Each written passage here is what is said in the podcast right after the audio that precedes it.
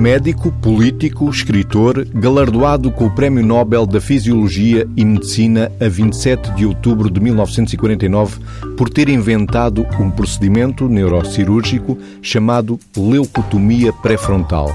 Uma intervenção cirúrgica ao cérebro com o objetivo de intervir em doenças mentais graves com alterações de comportamento e outras. 70 anos depois de Egas Muniz ter ganho este prémio, como é que tem vindo a evoluir a compreensão da mente humana? O cérebro, no século XXI, está em destaque no Convento de São Francisco, em Coimbra, com simpósios ao longo deste sábado, dia 26 de outubro. Serve também de mote para, aqui, no duplo sentido, olharmos para a evolução e entendimento das doenças mentais. Vítor, começando por Egas Muniz, quem era para si este médico e o que é que destaca deste homem?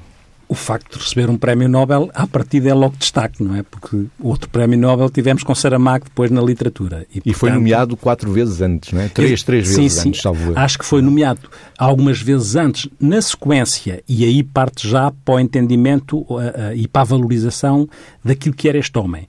Porque ele, antes disso, em 1927, ele tinha descoberto uma técnica muito importante, que era a angiografia ou arteriografia cerebral, que permitiu uh, aquilo que era um grande avanço nas cirurgias do cérebro, porque com a angiografia cerebral passou a perceber-se como é que os tumores no cérebro podiam estar, a, questão dos aneurismas, que são dilatações nos vasos cerebrais que, em alguma altura, podem rebentar e, portanto, as pessoas podem ter uma, uma, um acidente vascular à custa de um aneurisma, as malformações arteriovenosas no cérebro, que é, uh, no fundo, haver uma alteração da forma como os vasos sanguíneos estão ligados uns aos outros. E, portanto, quando se inventa a angiografia cerebral, dá-se um salto enorme naquilo que é a neurocirurgia, as intervenções cirúrgicas a nível, a nível do cérebro, porque permite, de facto, não só fazer intervenções de diagnóstico, mas permitir uma evolução no próprio tratamento destas, destas entidades que a angiografia permite descodificar, ajuda a descodificar. E, e nesse sentido, ele já tinha este aspecto de investigador, não só por causa da leucotomia pré-frontal, que já lá vamos, mas porque antes tinha feito esta descoberta, que é um grande avanço. A angiografia cerebral. Exatamente. E, nesse sentido, é proposto, como o Mésicles dizia, ele é proposto a Prémio Nobel.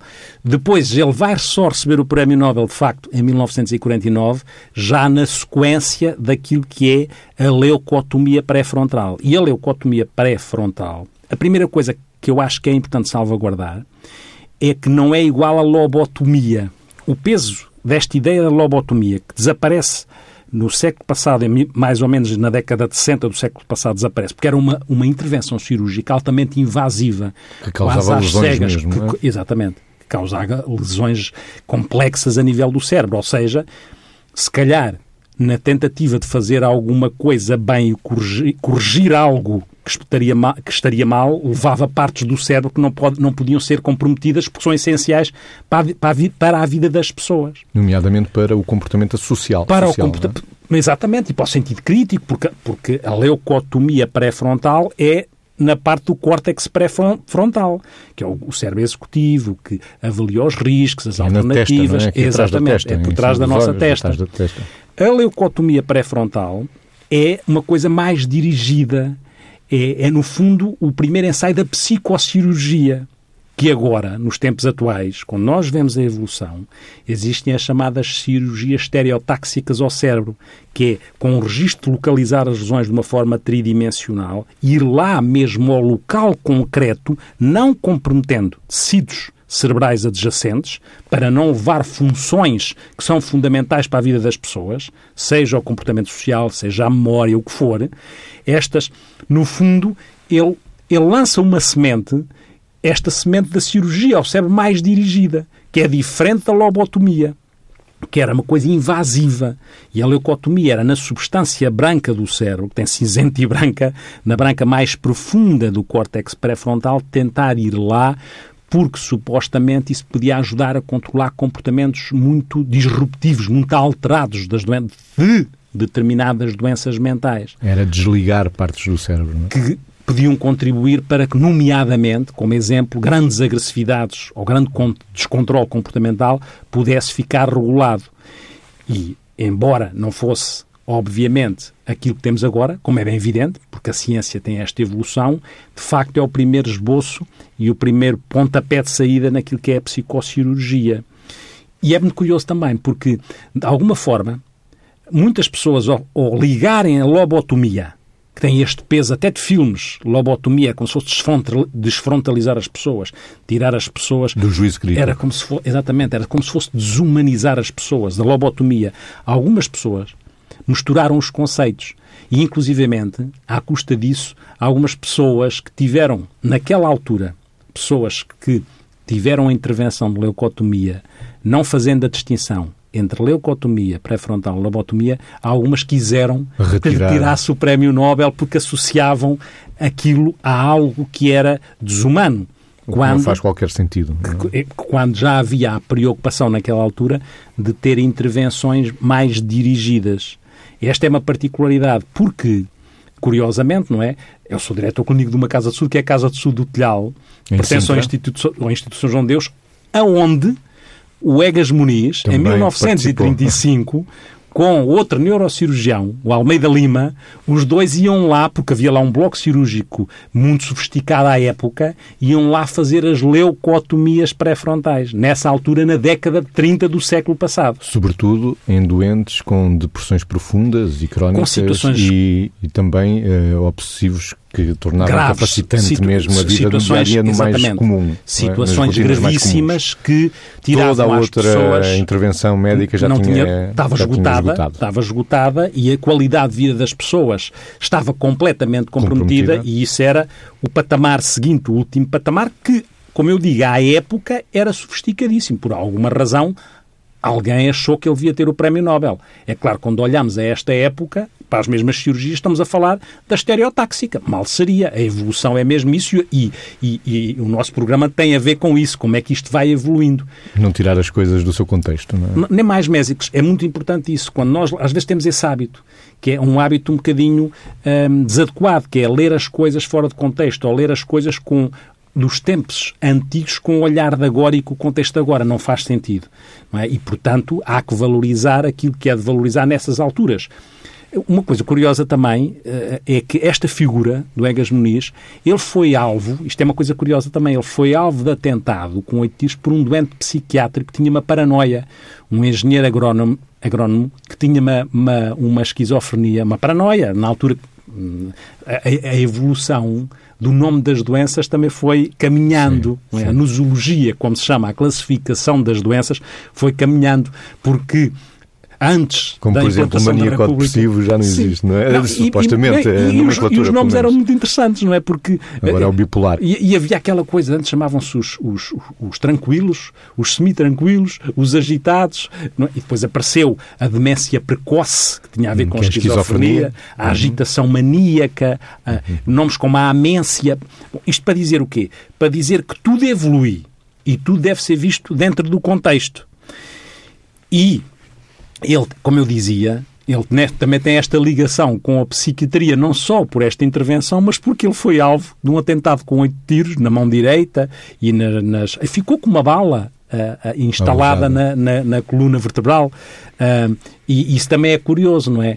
E é curioso que, historicamente, historicamente, até para na década de 30 ele vai de facto fazer estas intervenções, mas quando nós imaginamos os tratamentos em psiquiatria, uh, nós sabemos que só no início do século XIX é que começa a, adquirir foro de entidade a psiquiatria, os chamados alienistas, chamavam-se na altura, e aparece em Portugal. O, o, também se chamava o manicômio, não é? O primeiro manicômio é o de Rilha Foles, uhum. é? que já não existe agora, correspondia ao, ao Miguel Bombarda.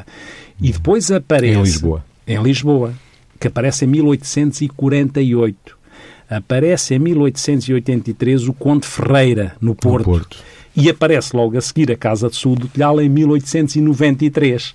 E, e nesse sentido também está na linha da frente naquilo que são a evolução quer do entendimento das doenças, quer dos tratamentos. E quando nós procuramos ter a percepção dá outra curiosidade muito interessante que se calhar muitas pessoas podem não, não saber, mas agora atravessou-se aqui na minha cabeça, é que ele não tinha de nome Egas Muniz, que eu uhum. acho isso muito interessante, porque ele, o apelido era Rezende. Era e, António Caetano de Abreu Freire de Rezende. Agora, como é que foi parar a Egas Muniz? Vai parar a Egas Muniz porque é, é dito historicamente que ele tem um tio padre que achava que os Rezende tinham uma ascendência em linha direta com Egas Muniz, o ai de Dom Afonso Henriques. E achou que devia ter aquele apelido, Egas Muniz. Estas partes da história também são muito interessantes, não é? e, mas voltando à questão que, que mais técnica, é muito curioso. Porque se nós olharmos, estávamos a falar do contexto histórico dos tratamentos. Se nós olharmos até, eh, e o Mésicles disse, disse que ele tinha esta importância porque ele, na altura existiam estas pessoas que traduziam muito aquilo que alguém dizia da medicina, quem só sabe medicina nem medicina sabe. Porque ele era escritor, era interessado por uhum. arte, político. por pintura, político. Ele foi, no tempo do Sidónio Pais, ele foi embaixador em Madrid e foi ministro dos negócios estrangeiros e tinha criado um partido, que era o Partido Republicano Centrista não é? Como é que estas figuras tinham, tinham esta, estas capacidades todas? Mas de facto era assim. Eram pessoas com esta visão global das coisas e, portanto, tinham, tinham esta cultura esta cultura que eu acho muito interessante. Eram figuras interessantes porque realmente tinham esta, esta, estes conhecimentos que depois punham a serviço uh, de uma sabedoria, na altura, uh, ao serviço das pessoas. Mas, voltando à parte técnica, até quando nós falamos de tratamentos e de contexto, o Mésicles colocou aí a questão do contexto. Claro, quando, antes, de, antes da implantação da República, antes de 1910, nós tínhamos tratamentos, tínhamos os chamados calmantes, que ainda as pessoas dizem, mas os calmantes eram escopolamina, morfina e eram essencialmente a hidroterapia. A hidroterapia. Os banhos. Os banhos. Os banhos. Havia a hidroterapia com duche, pôr as pessoas 7 ou 8 horas em água a 37, 38 graus, só com a cabeça de fora, que era refrescada, e aquele choque térmico contribuía, na perspectiva daquele tempo, para conseguir controlar alguns sintomas das doenças. E os, e os duches? O duche escocês, em agulheta, também existe duche escocês agora, mas é nos spas e nas termas é? nos spas e nas termas continua a existir. O duche escocês na altura com a Também para acalmar. Sim, não é? Exatamente. E é, o duche escocês era alternando água quente à água fria com agulheta, com pressão. Os duches de pressão de pressão, os duches circulares, que era a, a mangueira tinha uma, um círculo à volta para fazer dar ao, ao banho aquela, aquela característica. E este, estes tratamentos, não é? Estes tratamentos, antes da, antes da implantação da República, eram estes os tratamentos. Depois há ali uma coisa muito interessante. E depois a contenção perante a agressão ainda na altura. Uhum. Os coletes de forças, uhum. as luvas de contenção, não é? A ergoterapia sim, sim. também, que era muito utilizada para cansar o corpo Isso, e começa, poder dormir à noite. Começa a acontecer, é muito curioso, por exemplo, na nossa Casa de Colhal, uh, acontece que depois, o, depois da República, em 1911, é o governo que nomeia um diretor clínico para a Casa de Colhal o governo, que era o Dr. Luís Cebola, que vai para a França e para a Bélgica ver como é que eram os tratamentos modernos. Sendo onde... a Casa de Saúde do Telhal uma instituição religiosa. Exatamente. Ele vai para, para a França e para a Bélgica ver como é que eram os tratamentos mais modernos e traz para cá esses tratamentos onde a ergoterapia era fundamental. A terapia ocupacional e a ergoterapia. Começa a perceber-se que é estruturante para as pessoas com doenças graves o poderem ter uma ocupação Trabalhar que as ajude, mesmo, não é? é trabalhar campo, na, na indústria, a parte da uh, musicoterapia, semear, na altura, isso, a parte, a parte lúdica, a, musico, a musicoterapia, a terapia pela arte, tudo isto, nessa altura, começa a ser posto no terreno. No terreno começa a ser posto em prática.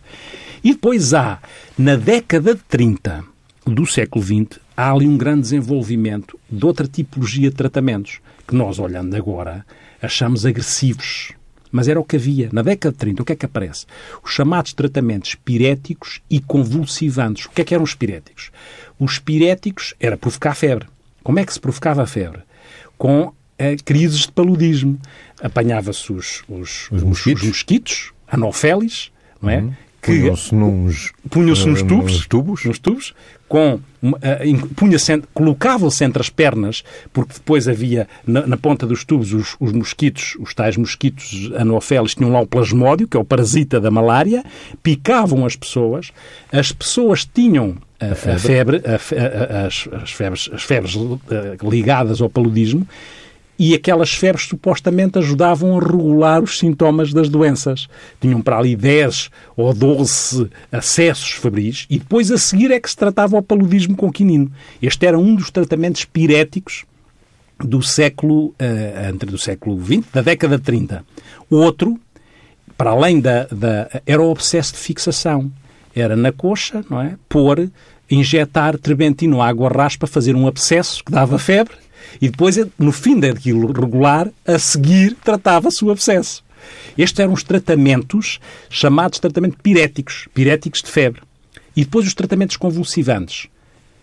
A chamada, muitas pessoas já ouviram falar, insulinoterapia, que era provocar um choque, um coma hipoglicémico, para que as pessoas também isso regulasse o comportamento. A insulinoterapia era um dos tratamentos convulsivantes, assim como o tratamento com cardiozol, que era injetar essa substância para provocar convulsões. E, em, na, em 1939, os eletrochoques, a eletroconvulsivoterapia, que depois, nos tempos atuais, é resgatada para... Foi abandonada e agora resgatada. Com, é? com outras condições, hum. com condições sob anestesia, com tudo vigiado, porque se encontra aquilo que são resultados terapêuticos em doenças que uma depressão completamente em negativismo, pode pôr a pessoa em imutismo, pode pôr a pessoa em risco de vida, por exemplo, uma das situações. Curiosamente, numa grávida que não possa fazer medicamentos e que possa ter uma depressão que a coloque em risco de vida, a eletroconvulsivoterapia pode ser indicada, mas com aquilo que são os avanços da eletroconvulsivoterapia atual. Na década de 30, acontecem estes, este, esta panóplia de tratamentos, os tais piréticos e os tais convulsivantes. E é só, só na década, mais, começa aí a haver a ergoterapia, a terapia ocupacional, ou seja, já o esboço daquilo que podia ser a reabilitação psicossocial, não é? Uhum. E depois é só na década de 50 é que aparecem os chamados neuroléticos, os medicamentos já mais específicos, a cloropromazina, uh, o, o mageptil, estes nomes da altura, e que são tratamentos que aparecem só na década de 50.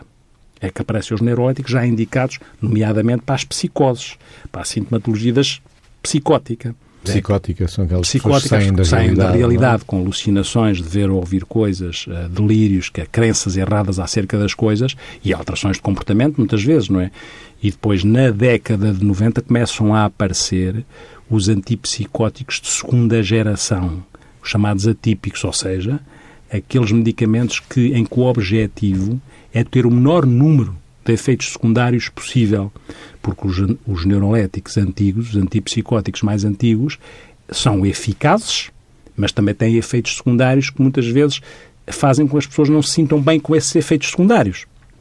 E, portanto, o objetivo é sempre encontrar medicamentos mais específicos e mais sensíveis para o objetivo que se pretende. Com menos danos colaterais. Com menos efeitos secundários ou danos colaterais. É?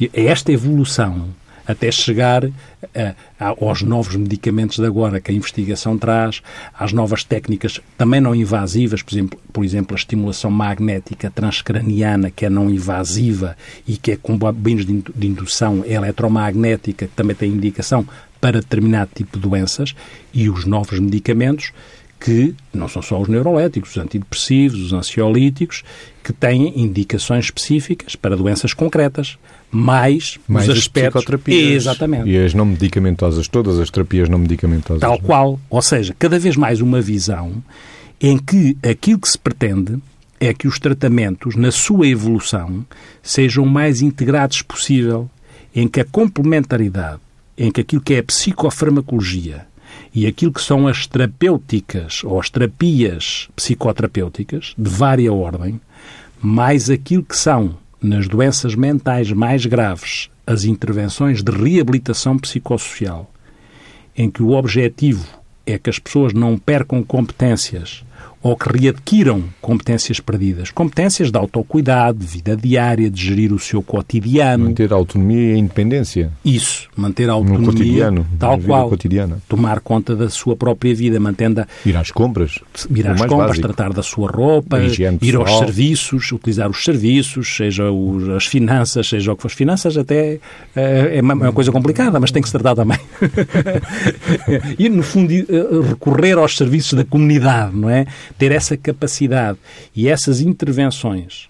Participar socialmente participar ser socialmente. um contributo também Sim, social claro, para... e desmontando o tal estigma com isso. Da pessoa não válida. Não da pessoa não válida. Ter aquele eh, pôr em prática aquele conceito chamado não só de empowerment da, da pessoa adquirir ou recuperar as suas capacidades mas também aquele conceito de recover não é? Da, da pessoa apesar de ter uma doença mental e mesmo tenha uma doença mental encontrar o seu caminho integrando essa doença e não comprometendo um caminho próprio de expectativa positiva, de esperança, mas sempre, nos tempos atuais, tentando o melhor possível integrar as tais terapias a, a, a psicofarmacológicas quando são necessárias com as terapias a, psicoterapêuticas e com estas intervenções sistémicas de reabilitação psicossocial. A psicoterapia está a ganhar terreno, a ganhar posição no seu entender, Vítor?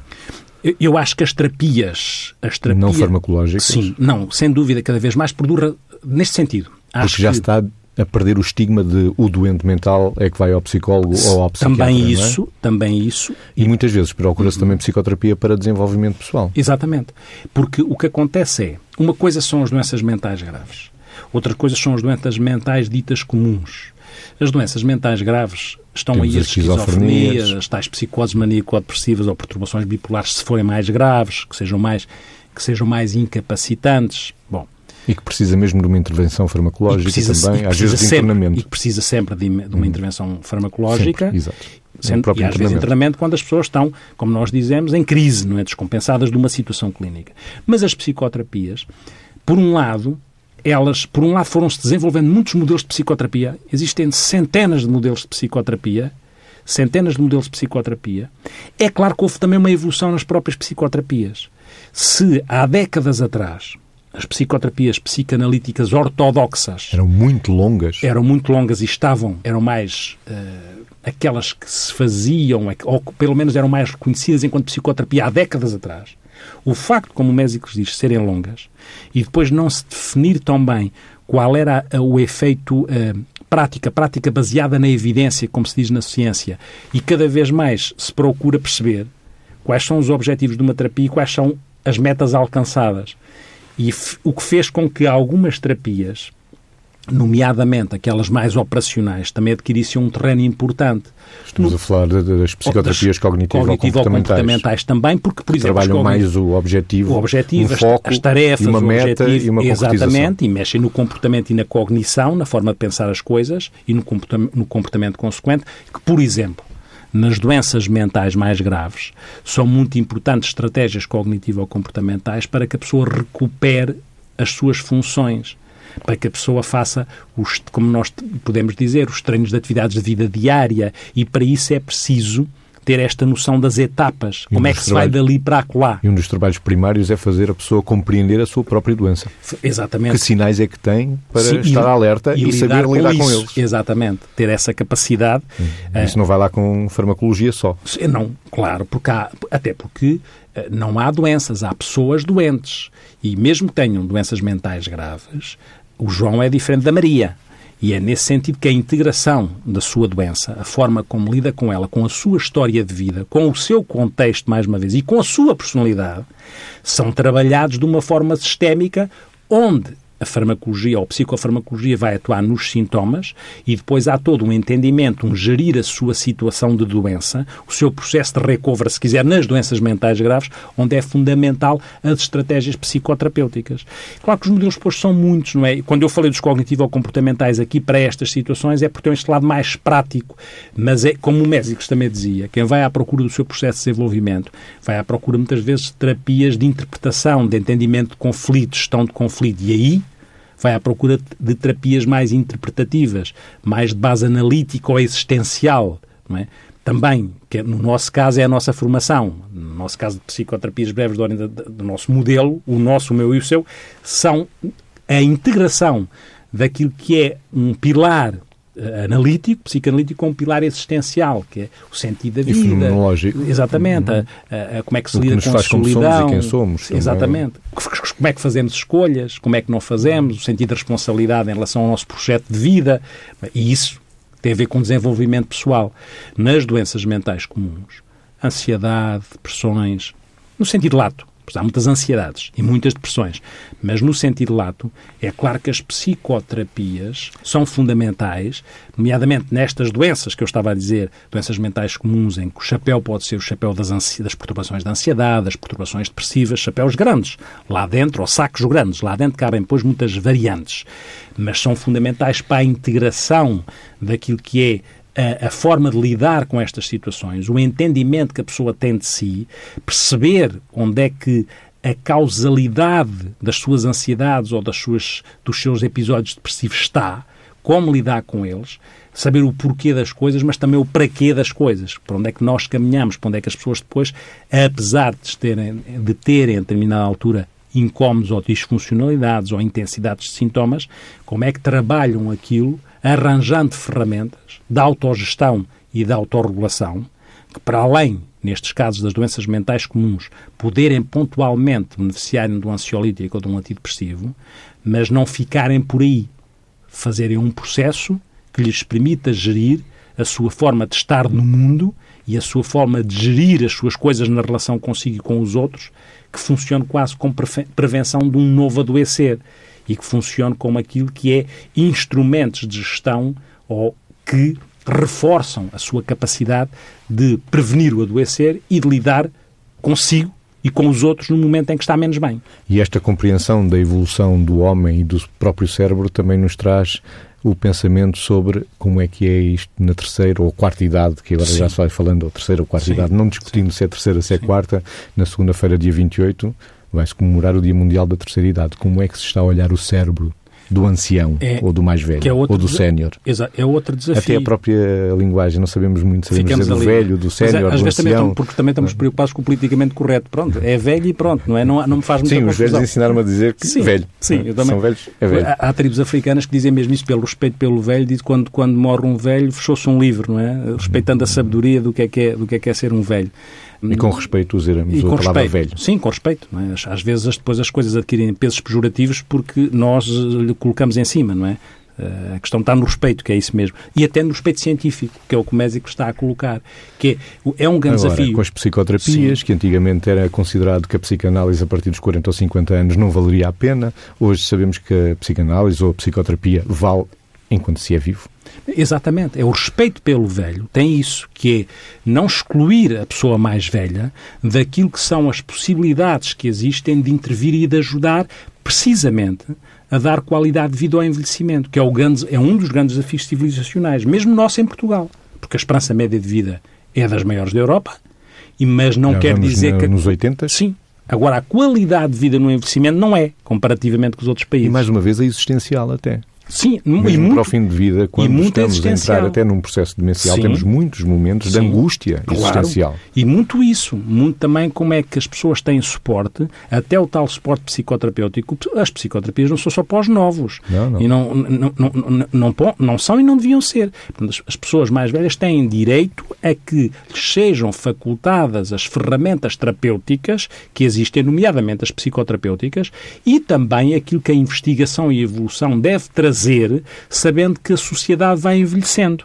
E não se preocupar só a, a, investigação com criar instrumentos de eternidade, mas que é uma preocupação que o homem tem, como é que pode ser eterno, se calhar vale mais a pena preocupar-se em dar qualidade de vida ao envelhecimento em vez de preocupar-se com a eternidade. Assumir que eterno não seremos, não é? mas que temos direito a, no envelhecimento, que possa, quer a investigação, quer as, as, intervenções terapêuticas que daí decorrem, estar ao serviço, ou estarem ao serviço daquilo que é um envelhecimento de, com a maior qualidade possível, apesar das limitações que o envelhecimento traz. Mas o envelhecimento traz limitações a um nível, também traz aquisições e traz coisas interessantes a outro. Só que quem envelhece se acha que é abandonado, que não há investimento. Lembrei-me agora de repente esta coisa do abandonado, não é? Que é, uh, o, eu gosto muito de um autor que é o Afonso Cruz. E o Afonso Cruz diz, diz uma coisa que é, estou abandonado e o peso da solidão na velhice. A solidão é doença. Mata tanto em alguma investigação como 15 cigarros por dia. Tem consequências a nível da maiores que as da obesidade. E a solidão e o envelhecimento andam às vezes de mãos dadas. E o, Afonso Cruz diz num dos livros deles que se chama Flores, diz, diz uma coisa que é a solidão é uma doença que contamina o corpo, é uma semente que fica colocada em nós e depois nasce no peito um carvalho morto. Tem esta, diz umas coisas, diz isto com esta intensidade, ele é muito tema prosa poética e diz esta coisa da solidão que dá-se um murro para a gente parar um bocadinho naquela, naquela frase, para, para refletirmos um bocadinho que muitas vezes, uh, uh, uma das doenças, as doenças da, da velhice podem não ser só uh, os cancros, cada vez com mais probabilidade de tratamento, as artroses, tendo em conta que as nossas articulações vão perdendo óleo, agilidade, elasticidade, não são só as diabetes mais complexas, são, em cima disso tudo, aquilo que é o idoso sentir, a pessoa com mais velha sentir, que pode ser abandonada e que não é investida pelos outros. Porque todos nós precisamos de um olhar que nos confirme na nossa existência, que era o que o Mésicles há bocado dizia, a questão existencial. E o que nos confirma na nossa existência é nós ainda sermos olhados pelos outros. Olhados e vistos. E, não é? E uma situação complexa que a ciência está agora bastante empenhada é perceber essas doenças que já falámos aqui das psicoses, por uhum. exemplo, como é que acontecem no demenciar. Uhum. É, é, um desafio grande da ciência Sim. hoje, porque não temos ainda uhum. uh, dados suficientes para tentar perceber e compreender este lado da mente humana, não é? E a própria demência em si. É, confunde-se si é muitas vezes, inquieta, não é? é confunde-se muitas vezes, até a depressão com a é demência. Muito, sim, muitas vezes é, confunde. Sim, e isso é um desafio também fazer o diagnóstico diferencial. Não é fácil. Não é fácil às vezes, mas que é importante para que depois se passa, é como tudo, se possa atuar o mais precocemente possível, não é? Até porque a demência lá está. Nós, a demência é uma doença complicada para quem a vive e para quem está à volta.